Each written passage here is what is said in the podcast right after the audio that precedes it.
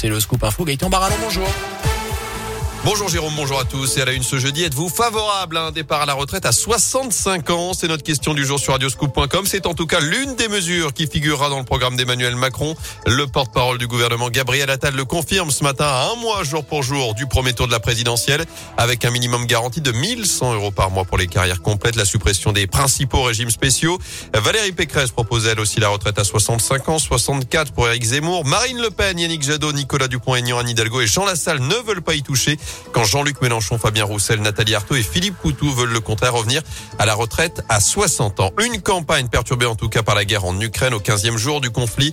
Emmanuel Macron réunit aujourd'hui à Versailles les 27 chefs d'État et de gouvernement de l'Union européenne. Les ministres des Affaires étrangères russes et ukrainiens, eux, se rencontrent en Turquie. Une première depuis le début de l'invasion russe il y a deux semaines.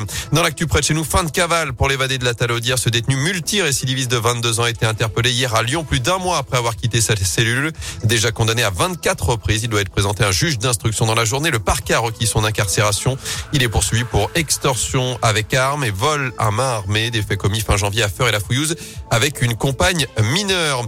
Du foot, Paris battu, Paris humilié, Paris éliminé. Le PSG battu 3 buts 1 par le Real Madrid hier en huitième de finale retour de la Ligue des Champions. Lyon, de son côté, s'est imposé 1-0 à Porto en huitième de finale aller de la Ligue Europa puis du cyclisme à suivre près de chez nous. Aujourd'hui, la cinquième étape du Paris-Nice qui partira de Saint-Just-Saint-Rambert tout à l'heure à 11h. Il y a des animations toute la matinée sur la commune.